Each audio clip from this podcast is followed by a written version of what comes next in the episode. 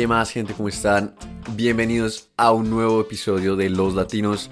Este es un episodio muy especial porque es el primer episodio del 2021. No puedo creer que ya, ya haya llegado este momento. Desde el fondo de mi corazón espero que todos hayan podido celebrar y hayan tenido un muy buen comienzo de año con la gente que más quieren, a pesar de todo lo que está pasando en este momento.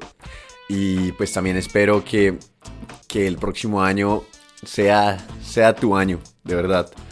Estoy seguro de que con, con la buena actitud y buena mentalidad, el próximo año va a ser increíble. Entonces, eso por un lado. Y por otro lado, el capítulo de hoy es muy chévere. Hoy tenemos a Nicolás Salcedo de Costa Rica. Él tiene un proyecto, negocio, emprendimiento que se llama Planting Costa Rica, en el que trabaja con fincas cafeteras de Costa Rica y busca comercializar este producto internacionalmente. Un aspecto muy chévere de todo esto también es que él busca conectar al consumidor con el productor. Para lograr esto tiene diferentes actividades como por ejemplo invitar a los clientes internacionales a, Costa Rica a conocer los campos, incluso ponerle nombre a los clientes a los campos de café. Es, es una historia muy bacana, un proyecto que me, que me encanta, tal vez también un poco porque vengo de Colombia y en Colombia también el café es algo muy importante. Entonces, hablamos de todo el proceso para llevar a cabo este proyecto. Por cierto, él estudió ingeniería, no tiene mucho que ver con agricultura ni con administración, pero el proceso de cómo aprendió todo, cómo se fue metiendo dentro del negocio y, y un par de consejos de todos y más hablamos en el capítulo. Entonces, no siendo más, denle la bienvenida a Nicolás Salcedo.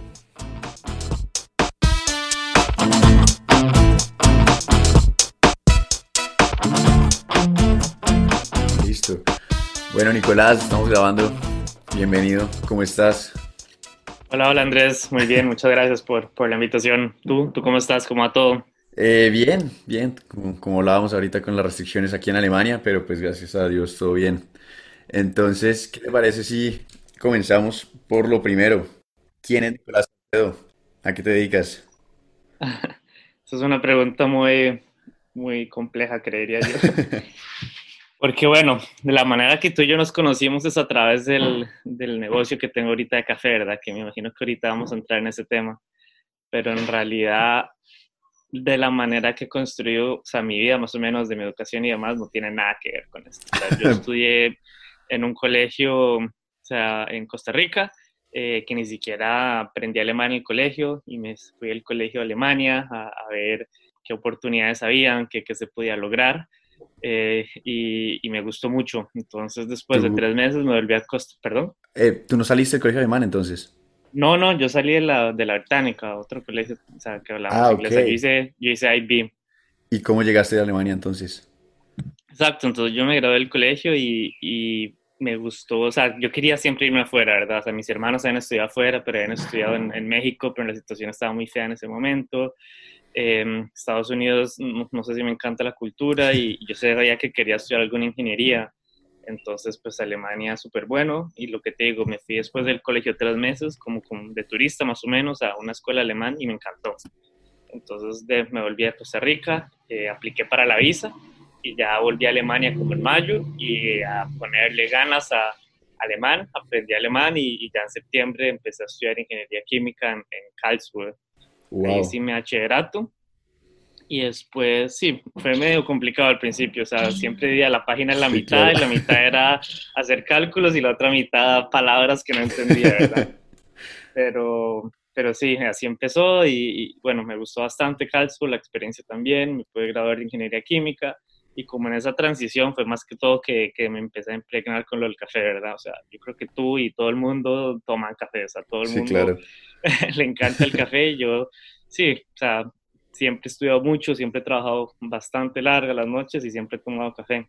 Entonces, cuando estaba terminando el bachillerato, llega esa, esa decisión de qué hago. Si me voy a Costa Rica trato de empezar algo o a trabajar en algo, o si me quedo, todo esto, ¿verdad? Y muy casualmente, un muy buen amigo eh, que, que venía a competir en una competencia de café, eh, me llamó y me dijo como, hey Nico, eh, voy a ir a Inglaterra a competir y yo tengo una tía, entonces bueno, lo recibimos y él llevó cafés increíbles, o sea, llevó algo súper espectacular. de era como una, una, competencia de cafés, o sea, es, eso tiene un nombre, pero se me, se me acaba de olvidar. Es. De barismo, exacto. Exacto, la competencia es bastante interesante, eran como cinco diferentes... Eh, concursos, digamos, diferentes partes, en la que eran desde catar cafés y decir de qué país son, entonces los catanes decían, este es de Kenia, este es de Etiopía, bla, bla, hasta preparar una orden de 30 cafés en 10 minutos. Entonces, era chévere, o sea, eso es otro tema, pero también es interesante esa área. Em, y bueno, entonces él llegó y llegó con esos muy buenos cafés y me explicó toda la situación del café, ¿verdad? Que que hoy el día el precio del café está increíblemente bajo, que muchos productores de quinta generación están teniendo que, que, parar de crecer café porque, y porque no, no es rentable, entonces que, que es súper triste. Y, nuestros países, bueno, tú de Colombia, yo de Costa Rica, o sea, es, es, el fuerte de nuestro país, ¿verdad? Entonces de ahí salió la idea de tal vez empezar algo, de, traer café directo, que es, ahorita es un término que está muy, muy a la moda, digamos, que es el direct trade. Entonces, que él desde Costa Rica conseguía los cafés, hacía el sourcing y yo acá en Europa lo, lo posicionaba. Eso fue en el 2017, hace, hace tres años ya. Entonces, sí, al principio estaba todo muy en el aire, ¿qué hacíamos? Lo hacemos, ¿no? Y, y, después hay otro festival en Budapest y dijimos, bueno, para este festival hagamos una página, tarjetas de presentación y veamos qué dice la gente. Entonces ya cuando hay, hay, hay, cuando hay necesidad se hacen las cosas. Entonces ahí sacamos el nombre, la marca, le pedimos ayuda a gente y a gente. Yo me hice una página ahí en Wix y, y se logró. Entonces, bueno, ya llega el momento de la hora y, cuando quieres trabajar con café, pues hay que, hay que tener un poco de cash, ¿verdad? Porque es una commodity, así que entonces ya como que nos estábamos dando cuenta que iba a durar un poquito a, ser rentable y mi amigo pues necesitaba ya trabajar o tener ingresos, tener una novia, ahorita tiene hasta un hijo. Entonces como que medio nos separamos ahí. Y bueno, yo decidí, sí, empezar a estudiar. Entonces, eh, bueno, mi maestría y seguí con la maestría de, biotecnología industrial, que fue lo que hice en Múnich y, y así fue que medio, bueno, nos conocimos en Múnich. Entonces, en todo esto han habido ups and downs, o sea, como te digo, cuando íbamos a empezar ya con operaciones, nos dimos cuenta que se necesitaba mucha cash, entonces eh, todo esto lo logramos solucionar haciendo un Kickstarter. Bueno, ya en ese momento yo estaba casi que solo, entonces okay. me hice un Kickstarter. ¿Sabes qué es eso, verdad? Eso es, es un crowdfunding o estoy, o estoy mal? Es un crowdfunding, correcto. Y creo que es de las mejores cosas que, que pude haber hecho. ¿En serio? Porque, ¿Y cómo, cómo lo organizaste? Pues en ese momento estabas tú, ¿no? ¿Cómo lo organizaste? En ese momento estaba yo y, y ya había visto uno parecido en la industria. O sea, había, era un, un, una planta de tratamiento de café que lograron financiar con un crowdfunding en Colombia, el Fénix se llama. Okay. En Armenia, creo que queda. Pero bueno, entonces yo pensé, ya, ya la industria conoce sobre el tema, ya, bueno, yo sé que lo que yo quiero hacer es algo bueno, porque también queríamos trabajar con productores de una región nueva en Costa Rica y apoyarlos en todo el tema de, de control de calidad y hacer productos nuevos y, y demás. O sea, parte del crowdfunding era tratar de prefinanciarlos para que ellos invirtieran en la calidad, que todavía lo hacemos allá Ayer le hicimos un pago a los productores con los que trabajamos antes de cosecha para que ellos inviertan en la calidad. Qué chévere. Pero bueno, entonces con este crowdfunding, eh, no, no fue tan fácil como me lo imaginé. O sea, nadie, o sea, uno que no es nadie en la industria, nadie le pone atención a uno, entonces al principio era tratar de, o sea, era mucho de, visitar gente, hacer, hacer eventos, estar en eventos, repartir panfletos y y fue bastante desgastante porque son dos meses y es all or nothing el, con Kickstarter. Entonces, al final me di cuenta como, bueno, acá la estrategia no es tratar de conseguir 100 dólares acá, 100 allá, sino conseguir un cliente, hacer una preventa de, de una tonelada o lo que sea. Entonces ya me enfoqué más en, ir a clientes grandes, crear esa relación a que en, eventos, tratar a ver qué pichaba, ¿verdad? Pero es muy chévere. ¿Este capital lo estaba recogiendo en Alemania o en Costa Rica? En, en Alemania, sí, en ese momento. Sí, o sea, yo creo que los mejores consejos que te pueden dar o que te podría dar es si quieres hacer algo, hazlo. en ese momento no tenía ni, ni, compañía, entonces le pedí a un amigo que me prestara la de él, entonces ahí ¿En serio?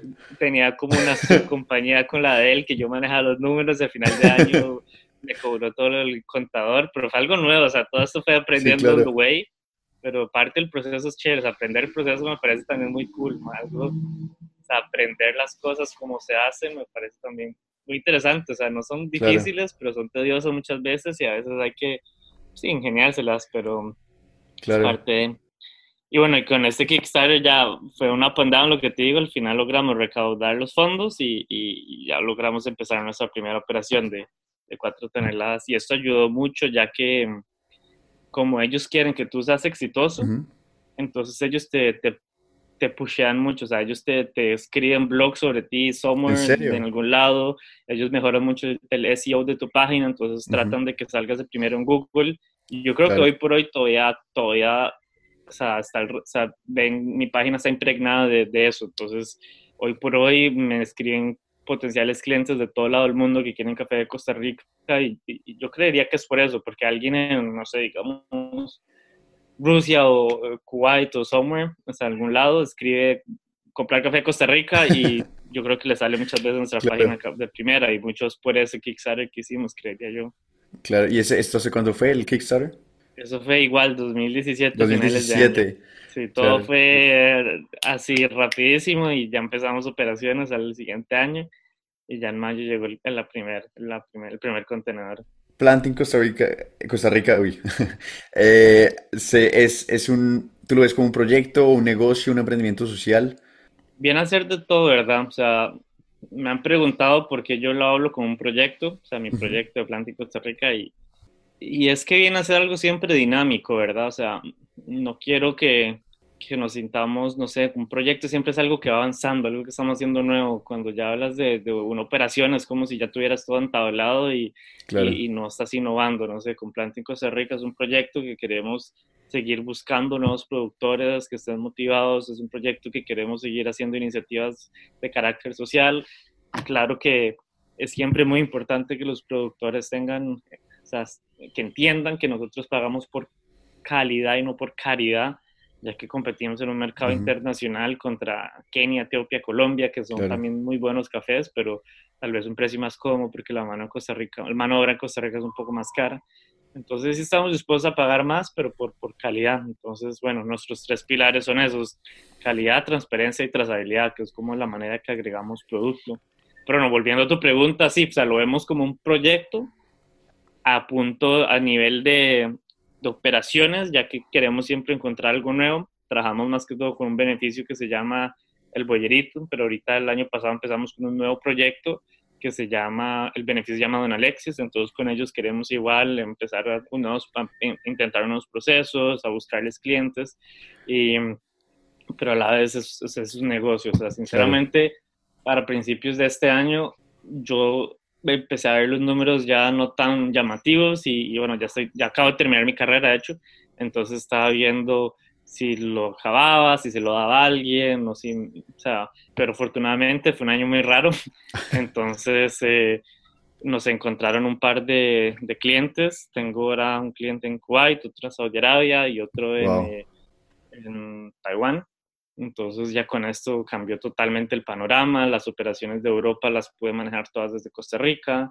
entonces bueno, ya renegocié con mis, mis costos de, en, en destinos en, en, Alemania, entonces ya, ya, ya, ya se ve más, ya se siente más como algo que es un negocio y del que uno puede vivir, creo que es donde uno dibuja la línea, yo creo, donde algo que ya puedes vivir y, y te puede mantener y un proyecto es algo más de, que estás construyendo. Claro, Por claro. eso digo que los dos, ¿verdad? Entonces tenemos operaciones que trabajamos con, con cualquier café de Costa Rica. O sea, alguien me contacta y me dice, soy esto, yo te digo, ok, tú necesitas esto. Mientras que a nivel de fincas, a nivel de proyecto, también estamos trabajando mano a mano con productores en algunas regiones que, que lo necesitan o, o, que quieren entrar a un mercado nuevo y, y, y, a ese nivel si es algo que estamos haciendo nuevo.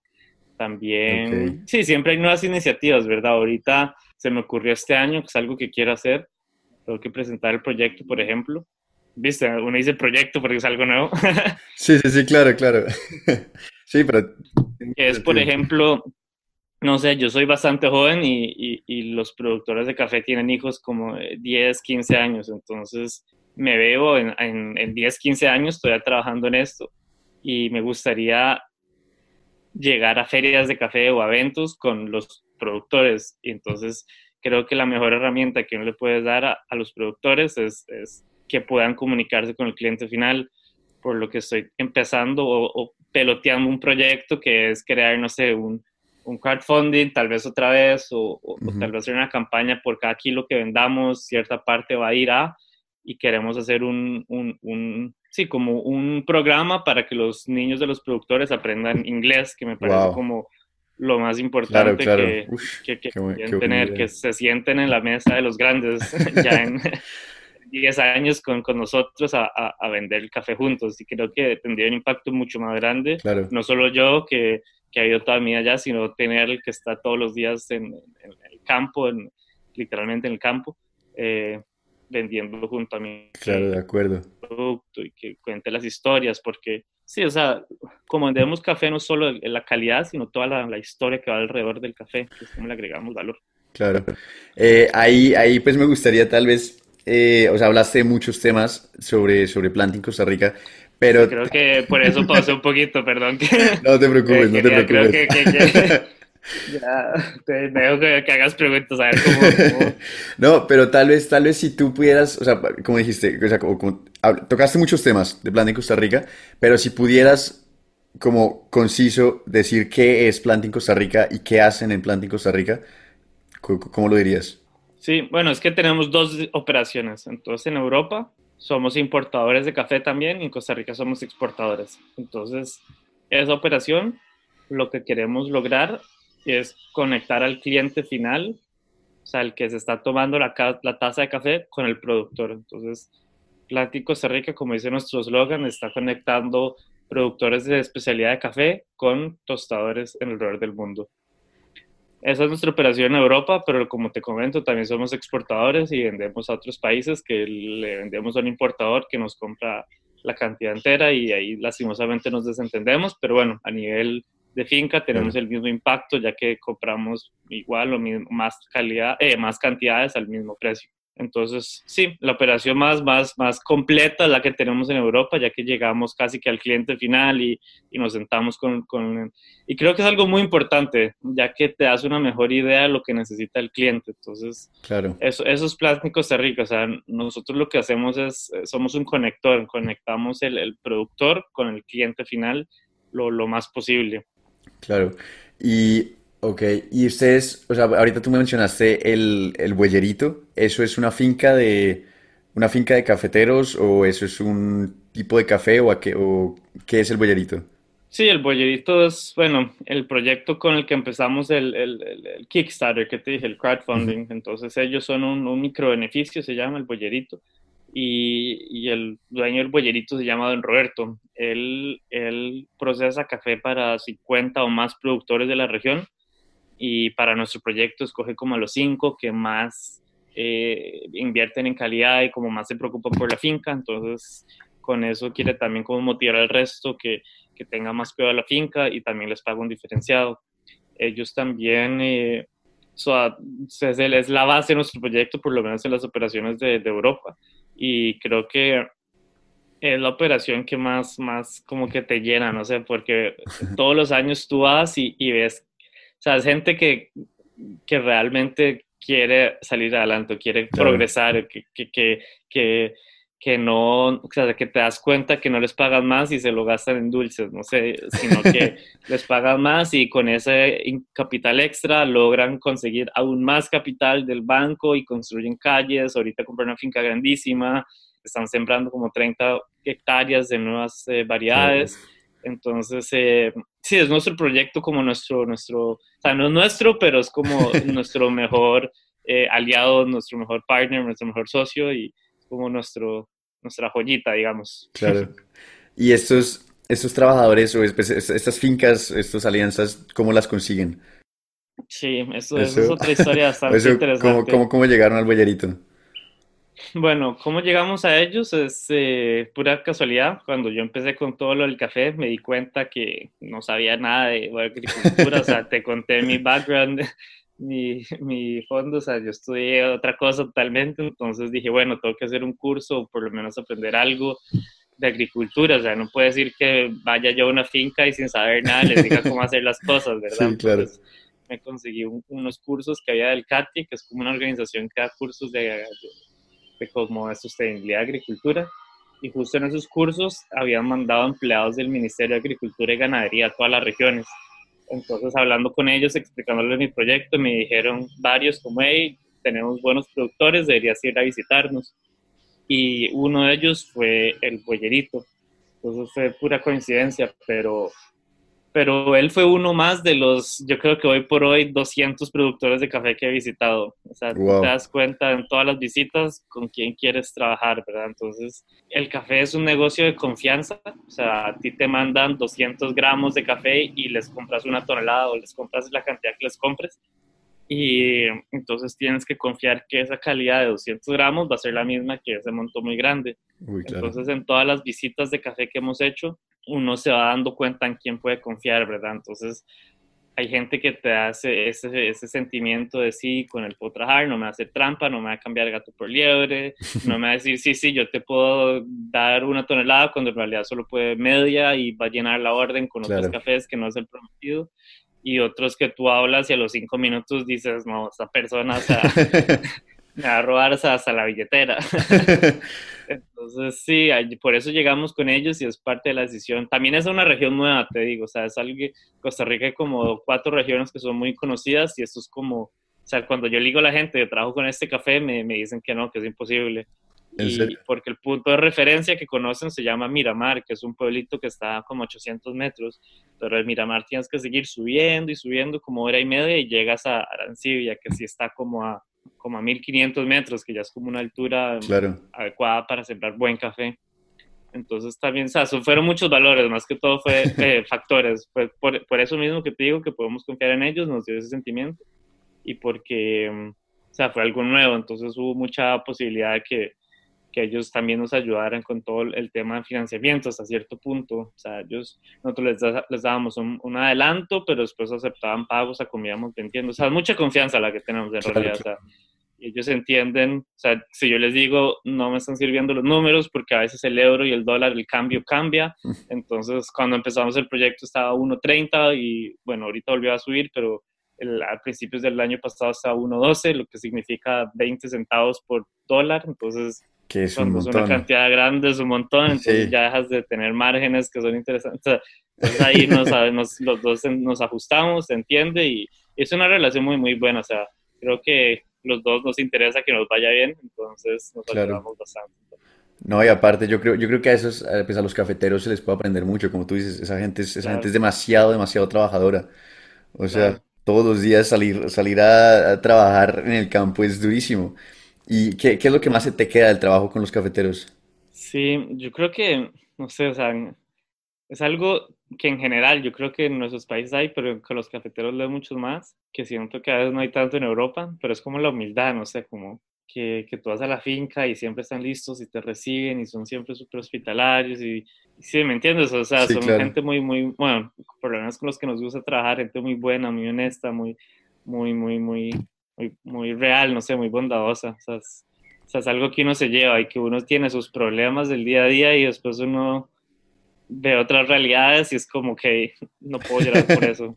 claro. No, sé, te impulsa, o sea, te, te motiva al día a día, eso es un, es un motorcito que me dice, bueno, no lo va a hacer por mí, sino por alguien que en serio, o sea, que en serio lograr un impacto no solo a este productor, sino a una región y a, y a las futuras generaciones. Claro. eso es algo muy, muy motivante. Lo que te digo, o sea, es bonito ganar, o sea, tener ingresos y, y poder tener un negocio que, que funcione, pero cada vez que vamos es como, wow, realmente estamos teniendo impacto y, eso, eso te llena más que cualquier otra cosa. Claro, no, y pues lo, que pasa es que si el negocio no funciona, no puedes seguir generando ese impacto. Y claro. tú, tú, estudiaste una ingeniería, pero ahorita pues, que me hablas de márgenes y todo eso, ¿tú, tú aprendiste, dónde aprendiste como todo el lado, todo el lado económico del, del negocio, todo el lado administrativo? Pues Andrés, eh, esa es otra buena historia. Por eso cuando me preguntaste quién es Nicolás Alcedo, eh, eso es, una pregunta muy grande. y no, no, o sea, yo siempre he sido una persona muy emprendedora. O sea, mi primer negocio lo tuve bueno, el primero, primero, cuando estaba en el colegio que vendía mentas en clases, costaban 75 en la soda y en clases las vendía 100 y eso salió muy mal porque salieron volando una de las monedas y rompí un computador. Entonces, ahí, ahí, fue como que tal vez debería dejarle esta una mala experiencia, pero no, no sé, siempre, yo creo que también como mi papá me ha apoyado mucho en, en ser emprendedor y el primer como real negocio que tuve fue a los 17 que en vacaciones, que me iba a la playa. O sea, los viernes en la tarde llamaba a todos los papás de mis amigos y a los amigos de mis papás y les decía como, hey, voy a ir mañana a la playa y voy a comprar pescado fresco. Entonces me iba los sábados en la mañana, iba a la feria de pescado en, el puerto en Costa Rica. Es Costa Rica es chiquito, entonces en dos horas ya estás en la playa, entonces tratábamos de estar allá a las 7 de la mañana.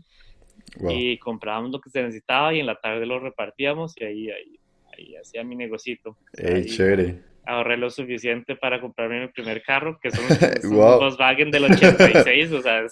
¿Todavía lo tienes? Pues ahorita, sí, claro. Ahorita hay que meterle mucha mano porque no lo he usado en el tiempo que no ha estado. Tengo que seguir vendiendo más pescado. Era el único, era el único de los a 17 años que tenía su propio carro, entonces tenía como una cajuela atrás, era un pickup cerrado, bajito.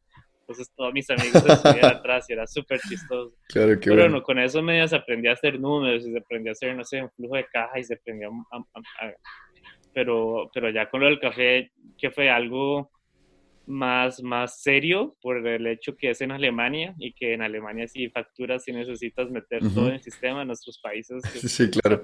se, presta más para un negocio así tan chiquito para, para hacerlo un poco más informal, pero bueno. Eh, entonces sí, en Alemania, pues al principio era cómo y qué, y, entonces desde una compañía y bueno, hagámoslo y la abrimos. Y no estaba ni seguro si legalmente se podía, pero bueno, lo hicimos y al parecer sí se puede.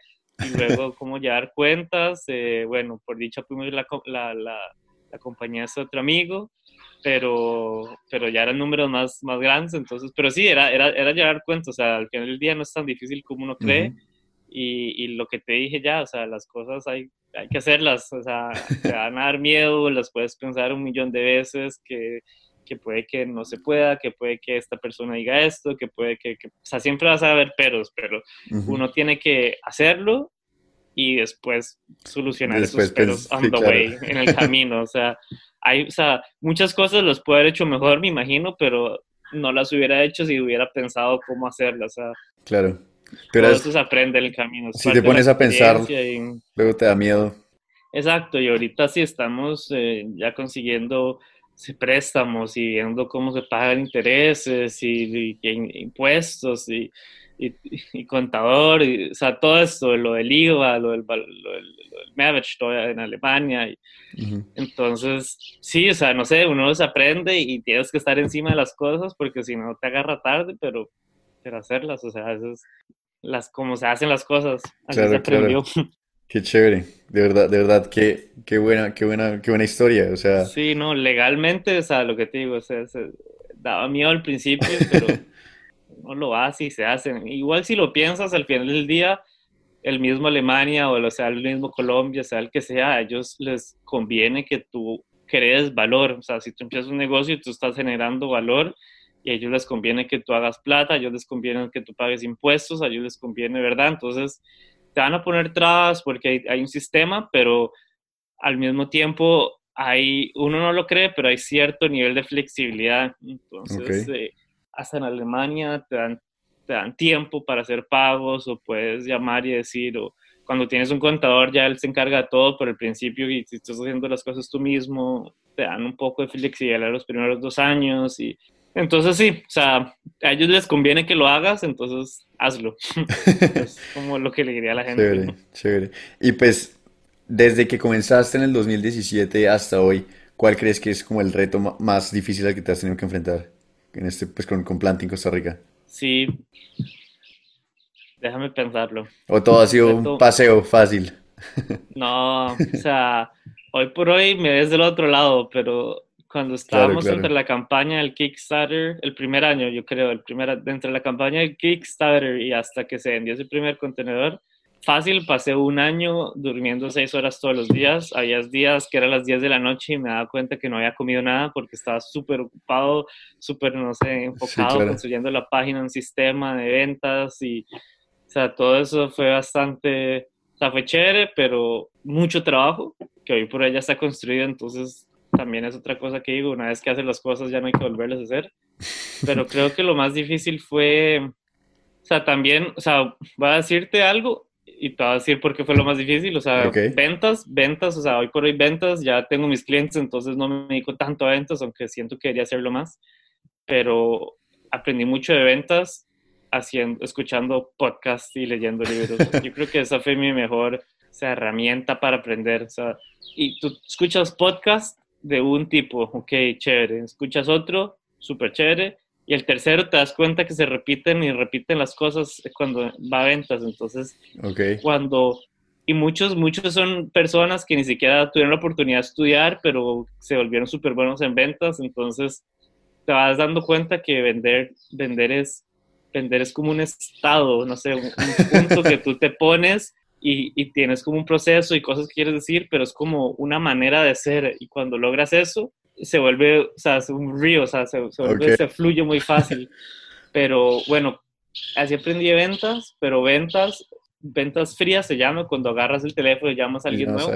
Creo que fue lo más difícil. O sea, eso, eso fue lo más... ¿Por, ¿por qué? Lo, lo más energéticamente absorbente. Porque, bueno, creo que no es secreto y espero no ofender a nadie, pero los alemanes pueden ser muy groseros, ¿verdad? Sí, claro. Sí, no, o sea... Entonces tú llamas, o sea, hay una lista base de datos que construimos de potenciales clientes, veíamos las páginas, veíamos más o menos qué productos querían y llamaba y trataba de hacer la venta. Ya medio tenía un script con el tiempo, después de muchas llamadas te das cuenta que es la misma conversación, entonces tratas de organizarla para llegar a la, venta. Pero muchas veces llamas a, alguna gente y súper grosera, como, ¿por qué me encuentras? ¿Para qué me llamas? No me importa, todos mis proveedores y como que no sé, es ese sentimiento raro. Ya hoy por hoy uno aprende a no tomárselo personal, pero siempre al principio era, era muy, muy... Desmotivante. No golpe en la cara y uno, uno, piensa como, ¿será que lo que estoy haciendo es lo que es? Y, es motivante, sí, o sea, energéticamente te absorbe cuando te dicen que no y no y no, y de vez en cuando un sí.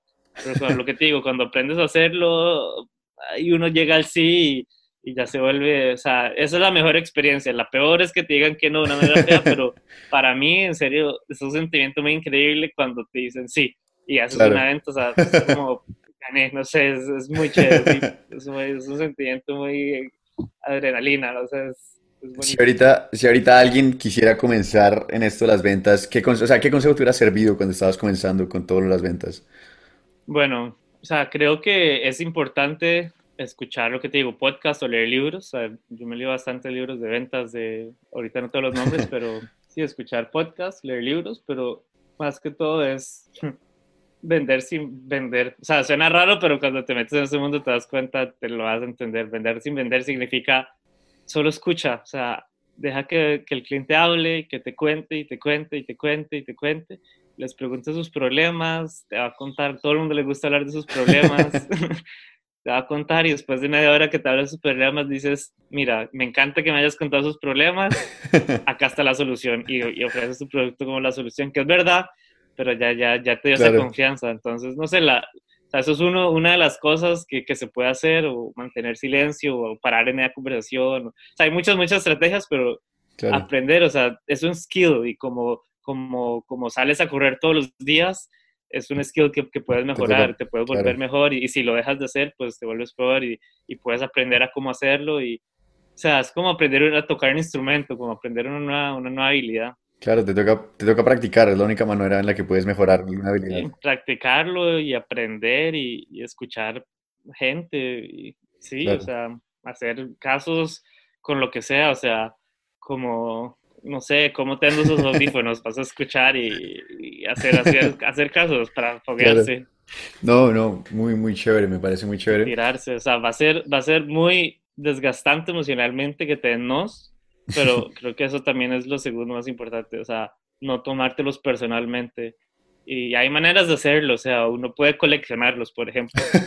en, en un whiteboard pones los nos y de cada 10 te, invitas a comer a ti mismo, algo así, no sé, como para, para mantenerte contento, porque si no, te o sea, si te los tomas personales te va, a hundir. O sea, ¿Alguna vez hiciste eso? triste. O sea, no, no tan así, pero sí, o sea, uno, uno los colecciona, uno, o sea, si llega a hacer eso de coleccionarnos de ah, en un día y después vas viendo que tus no se vuelven sí, y eso, es aún más claro, chévere. Claro, claro. Y, bueno, ahorita pues al puro principio tú mencionaste que este año ha sido un poco raro. ¿Cómo, cómo, cómo les afectó la pandemia a ustedes? ¿Cómo fue todo el proceso? En realidad, mejor de lo pensado. En Europa creo que la pandemia no afectó tanto económicamente. Creo que Alemania, bueno, Sí, Alemania, que es nuestro, nuestro mercado central en Europa, de parte del gobierno tiene muchas ayudas, entonces apenas empezó la pandemia, el gobierno repartió mucha plata para, para que las compañías no quebraran, para que no tuvieran que emplear, para gente. ¿Ustedes son una empresa en Alemania o en Costa Rica? Las dos, tenemos Las dos, en Costa Rica, pero en Alemania. Ah, ok, ok. Exacto, sí.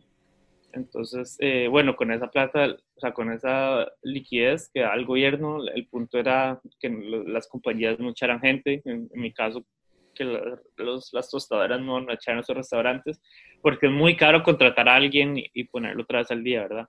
Entonces, creo que económicamente en Alemania la gente siguió con sus con sus conductas de compra relativamente normal, o sea, siento que la gente no dejó de ahorrar tanto o sea, no dejó de gastar tanto por ahorrar por, por, por, inseguridad de que vaya a pasar.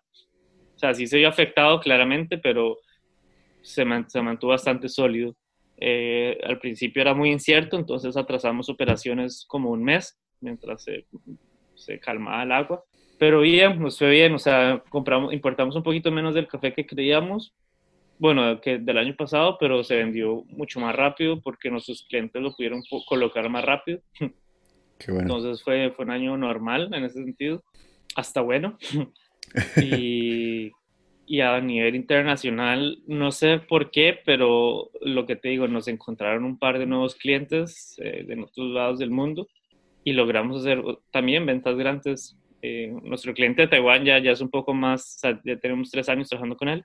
Él también atrasó sus operaciones como por un año, eh, por un, unos dos meses creo pero ya cuando se calmó la situación siguió como normal y corriente. Buenísimo. O sea, en, general no, no, no se vieron muy afectados por, no, toda o sea, en general no, y más bien eh, sí, nos fue bien. O sea, nos encontraron tal vez porque la gente pasaba más en la casa buscando cafés de...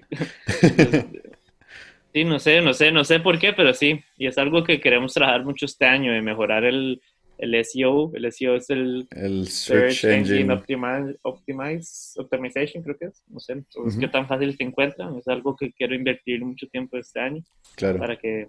Pero sí, entonces en general no, no, no nos fue mal. O sea, fue un año raramente normal. Está bien, qué bueno. Y yo, yo en Instagram vi que ustedes también organizan una vaina que se llama los Origin Tours. Ajá. Eso, eso, ¿de qué se trata? Eso es algo muy chévere también porque logramos ya, o sea, eso es lo que queremos, que es conectar al cliente final con el productor. Entonces, con eso, el cliente va a Costa Rica y los llevamos a visitar. ¿El cliente internacional viaja a Costa Rica? Cliente, o sea, hemos tenido, el año pasado vinieron dos alemanes, hace tres años vinieron tres alemanes y unos holandeses. Eh, entonces, el punto es eso, que ellos vengan a Costa Rica y que entiendan cómo trabajamos nosotros, nuestras operaciones, que visiten fincas, que entonces, em, lo que nos gusta hacer a nosotros en esos Origin Tours, en esos viajes a origen, es dar ese contraste que existe en nuestro proyecto y el resto de Costa Rica. Lo que te dije, hay, regiones como Tarrazú en Costa Rica, que es muy famosa, que tú te sientes a hablar con un productor de café y te empieza a negociar a, a cuatro, digamos.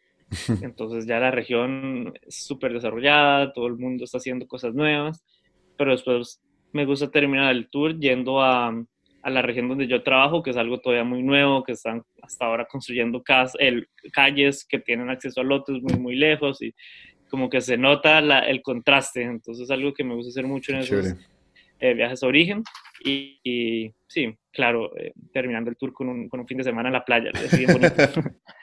y, lo que se logra también es eso, conectar el productor con, con el cliente. Entonces, que ya el cliente, eh, el cliente, el siguiente año va a seguir queriendo, el siguiente, y el siguiente, el siguiente, va a querer seguir comprando el mismo café porque entiende que ese poquito extra que está pagando realmente está teniendo un impacto y no como algunos certificados de, bueno, imagínate que los conoces, que tú pagas más, pero no sabes realmente para qué ni para quién. Ni de dónde viene, claro. Entonces, con estos viajes de origen como que realmente logramos eso y que crear esa, esa lealtad más, más como firme al productor de parte del cliente. Y, y nos hemos inventado también cosas en estos viajes de origen, como es una región nueva, eh, como te comento, hay algunos lotes nuevos, entonces eh, todavía no tienen nombre, entonces ahorita le pusimos un nombre Don Sebastián, que es el nombre del cliente, entonces ya él tiene su lote en Costa Rica de, media hectárea, que vamos a sembrarle un geisha, que es un café muy, muy especial, y entonces ya más o menos ese lote está casi que vendido, ¿verdad? Porque es el café de él. no, o sea, de por vida, o sea, tengo, un tengo un lote de café en Costa Rica, eso ya... Buenísimo. Y entonces también el mismo, o sea, sembramos las semillas en un semillero, entonces tienes las fotos ahí regando la semilla, yo le mando fotos de cómo van creciendo las maticas, de cómo las sembramos, y entonces eh, es, su café, o sea, sí, ese, sentimiento de, de, ownership, de, de, pertenencia, sí, exacto, que es de él el proyecto, que es de él el café, y, es algo que pues, se va a llevar él, y Sí, o sea, es, un win para todos, o sea, para el productor, para nosotros, para él, que realmente él pueda, o sea, y también esas historias, o sea, entre más historias tengas, más, o entre más creas en tu producto, más fácil es venderlo también. Entonces, pues él, él va a llegar y eso mismo se lo va a contar a sus clientes. este café lo sembré yo y esto viene de mi finca que se llama Don Sebastián, que, que es de aquí a acá. Entonces, Claro. también es algo que nos gusta crear en, esos, en estos tours a origen, como esa, esa, conexión real y esa lealtad y esa, y esa a largo plazo, largo plazo, o sea, hasta, o sea, hasta infinito los tiempos.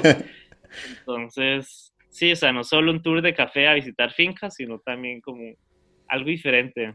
claro, no, y como tú dices, o sea, gana todo el mundo y pues como yo, como yo lo vería es que también gana Costa Rica. O sea, tú, tú, con, tu, con, tu, tú con tu proyecto, pues con Planting Costa Rica, también estás dando a conocer tu país. Claro, sí, sí, claro. Y pues a, a, mí me gustaría saber, tú cuando te fuiste a estudiar a Alemania, ¿tú tenías claro que querías volver a Costa Rica o fue algo que eventualmente se dio por el proyecto que comenzó en, pues, con el café de Costa Rica? Yo creo que como cualquier, casi que cualquier latino, eh, o cualquiera que se va a estudiar a Alemania, siempre, siempre me fui con la idea que quería volver en algún momento, ¿verdad? Entonces, creo que todos queremos aprender algo, trabajar en algo y tratar de aportar algo de vuelta a nuestros países, ¿verdad? Yo siempre me fui con esa idea que quería, pero no me quería volver a trabajar en, una compañía, porque bueno, los salarios acá y demás no son los mejores, ni las condiciones. Entonces creo que, creo que fue algo que mi subconsciente fue siempre haciendo. Lo que digo, siempre he sido emprendedor, pero siempre he querido volver a, a Costa Rica, pero volver a una compañía o, o algo que he construido no me lo imaginaba necesariamente con café, tal vez algo más relacionado con, con, mi, con, mis estudios, pero fue algo que se fue dando y cuando yo creo que tienes en tu cabeza lo que quieres hacer muy, muy aterrizado, o inconscientemente las decisiones que vas tomando y, lo que vas, tus acciones van, van llevándote a, a donde quieres estar. Y que hasta cierto punto si era en Costa Rica con mi propio negocio, que por dicha le está yendo bastante bien. Buenísimo, no, no, qué chévere, qué, qué crack es el proyecto. Y, y, pues bueno, tú entonces ahorita acabaste máster y como me contabas, tú te vas a dedicar al proyecto casi que pues tiempo completo, entiendo, pues es, es como tu, tu, foco en este, en este momento. Entonces, pues a mí me gustaría saber hasta dónde quieres llegar con Planting Costa Rica, como cuáles son tus metas a largo plazo. Sí, bueno, claro, me va a dedicar bastante tiempo en mi proyecto, pero creo que no sé qué tanto tiempo requiere mi proyecto de mí. ¿Por qué lo dices? No, porque hasta cierto punto puedes hacer cosas, ¿verdad? Entonces creo que va a tener bastante tiempo disponible y creo que también lo que he logrado, lo he logrado mientras estoy haciendo una maestría, haciendo una tesis y demás. Entonces también creo que estoy bastante dispuesto a empezar cosas nuevas, como no sé, me gustaría mucho lograr, o sea, mi, mi tema de tesis de maestría fue desarrollar un proceso para agregarle valor a los residuos de la producción de café. Entonces, me, me, gustaría tratar de, cuando da tiempo, eh, desarrollar esa idea un poco más y tratar de crear valor fuera, o sea, de un, de un residuo de café, que es la cáscara del café. Entonces, eh, sí, me gustaría invertir tiempo en esto, también ver si se puede sacar un producto atrás de esto, hacer un nuevo mercado, hacer un nuevo diseño, hacer una nueva marca y demás. Y, claramente también en, Planting Costa Rica como... O sea, también, también se podría haber involucrado Planting Costa Rica en esto, porque es un nuevo proyecto, lo que te digo. Entonces, Planting Costa Rica también se vería hasta interesante como Planting Costa Rica, no solo exportadora de café, sino como desarrolladora de un nuevo producto. Entonces, Planting Costa Rica sí, lo quiero crecer hasta conseguir clientes en, a nivel internacional en todo el mundo y en Alemania un par de contenedores de café de especialidad y, también queremos entrar a, otro mercado que es el mercado un poco más de volúmenes. Entonces estamos interesados con un socio que tengo en Austria de, tratar de venderle a supermercados tal vez y, a ah, mucho más grandes, que son café ya muy diferente, pero, pero igual son proyectos, o sea, hay muchas cosas que se pueden hacer también. Y sí, o sea, viendo que sale. siento que, que también soy una persona muy inquieta, entonces estoy también dispuesto a, entrar a cualquier otro, otra rama, otro negocio y así. Qué chévere, qué chévere. Y ahorita, tal vez ya para cerrar, te quisiera preguntar, ¿cómo es, cómo es en este momento 2020 sentarse y mirar hacia atrás como todo este recorrido? Sí, no, definitivamente es, es muy, es muy, es muy, es muy no sé si gracioso es la palabra correcta, pero es muy, o sea, muy satisfactorio, obviamente. Pero quiero decir gracioso porque ahora que estoy donde estoy, las cosas son mucho más fáciles de como uno se las imaginaba hace tres años. Entonces es bueno, si las hubiera visto como las de ahora, no me hubiera preocupado tanto por muchas cosas, pero a la vez lo que te digo, parte del proceso es, o sea, el proceso en sí es, muy chévere y aprender la experiencia y tú ponerte en esas posiciones de tener que trabajar mucho y crear algo nuevo es, muy, muy, muy satisfactorio. Pero sí, en perspectiva, se obviamente muy satisfactorio y poder ya tomar un, un, tomar aire otra vez. Tomarte un café. Y poder empezar otra vez, exacto. Como ya después de, de un pique que tuvimos por tres años, ya poder tomar aire y otra vez empezar a, desarrollar nuevas ideas y proyectos con, con, más, con más tranquilidad, ya que sabes que tienes el, el, respaldo económico que estás logrando, pero al principio es una carrera a ver cómo generas como facturas para poder ya, sí, entonces sí, o sea, en perspectiva, sí, muy satisfactorio y muy, muy contento, o sea, es, algo muy muy chévere tener algo que funcione que es tuyo. Que es tuyo, o sea, eso es algo Sí, sí, claro, claro. Muy chévere. Sabes que le has metido todo el trabajo. Que tú decides tú decides si quieres, no sé, tener un costo más haciendo esto o si quieres, o sea, sí, o sea, sí, poder decidir cómo manejar la liquidez de tu compañía para ahorrarte costos en, no sé, tener más gastos y pagar menos impuestos, pero que a la vez es, está bien porque a la compañía que tú le haces la compra es la que va a pagar los impuestos, pero tú le agregas valor a tu compañía con tu compra. Sí, o sea, es, es poder manejar las cosas como tú quieres y es muy satisfactorio. No, qué chévere, Nicolás. Pues la verdad es un proyecto que me parece muy, muy bacano y pues te felicito por lo que estás haciendo. De verdad, pues como te digo, también por, porque vengo de Colombia, el tema del café me es una cosa que me llama mucho la atención, pero pues creo, creo que en este momento también soy como tú hace cuatro años que no tengo ni idea de café. Entonces me parece muy chévere poderme sentar a hablar contigo de esto. Entonces, pues muchas gracias, muchas gracias por haberte sacado este tiempito. En serio me gustó mucho hablar contigo. No, más bien a ti, muchas gracias Andrés y, y también muy chévere tu iniciativa y me parece súper increíble lo que estás haciendo, entrevistando gente que, que tiene historias que contar y, espero que, que, otra gente se anime a hacer las cosas en podcast. Buenísimo. Entonces, ese fue Nicolás de Costa Rica.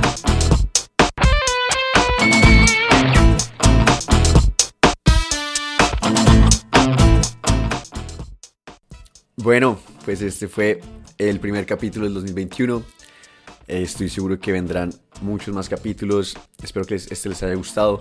Personalmente me parece que Nicolás es alguien muy berraco, con mucha iniciativa, de la cual, de la cual como siempre, esta gente se le puede aprender mucho. Creo que hay consejos muy valiosos dentro de esta conversación y, y pues sí, ustedes ya saben, pero, pero el primer paso siempre es el más difícil. Y una vez comienzas, ya no hay quien te pare. Y como él también dijo, hoy en día mirando hacia atrás, la verdad no ve razón por la cual tenerle mucho miedo a las cosas. Entonces tal vez, tal vez al momento de comenzar un proyecto sea bueno parar un segundo, intentar ver las cosas desde esa perspectiva, de que en este momento puede que parezcan muy difíciles, pero, pero nada, es seguir trabajando y darse cuenta de que, de que en realidad no es, tan, no, es, no es tan así. Entonces, como siempre, otra vez, muchísimas gracias por haber escuchado hasta acá. Si tú tienes una historia bacana o crees que conoces a alguien con una historia bacana, no dudes en escribirme arroba los latinos raya el piso podcast en Instagram. Me encantaría tener tu historia en un próximo capítulo. Gracias y nos vemos en 15 días.